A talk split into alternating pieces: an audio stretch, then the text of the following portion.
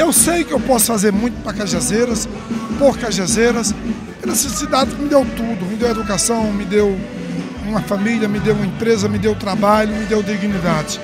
Eu posso sim, Zé Neto, fazer muito.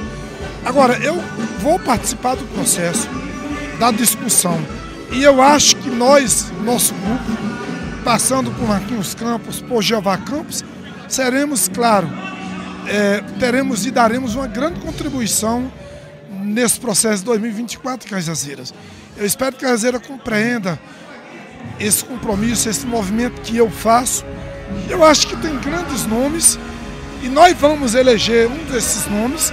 Não tenha dúvida que nós vamos eleger o prefeito de Cajazeiras, porque eu vou estar nesse desenho, eu vou estar nessa articulação, eu vou estar nesse trabalho para que o prefeito de Cajazeiras me escute. O futuro prefeito de Cajazeiras, seja ele qual for, vai passar pelo, por essa discussão que eu também vou participar dela e possa nos escutar e nós possamos ajudar Cajazeiras a ser uma cidade novamente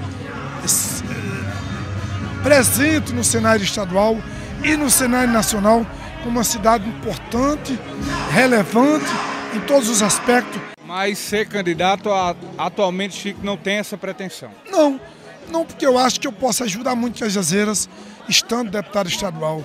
Eu, eu quero construir um ambiente positivo na formação de uma coalizão de forças que possa dar um prefeito com esse sentimento que eu também tenho por Cajazeiras, de amor, de compromisso e de trabalho pela cidade, um trabalho modificador, um, tra um trabalho que seja transformador, que seja inovador, que seja antenado com o que há de mais moderno no Brasil, na Paraíba e no mundo.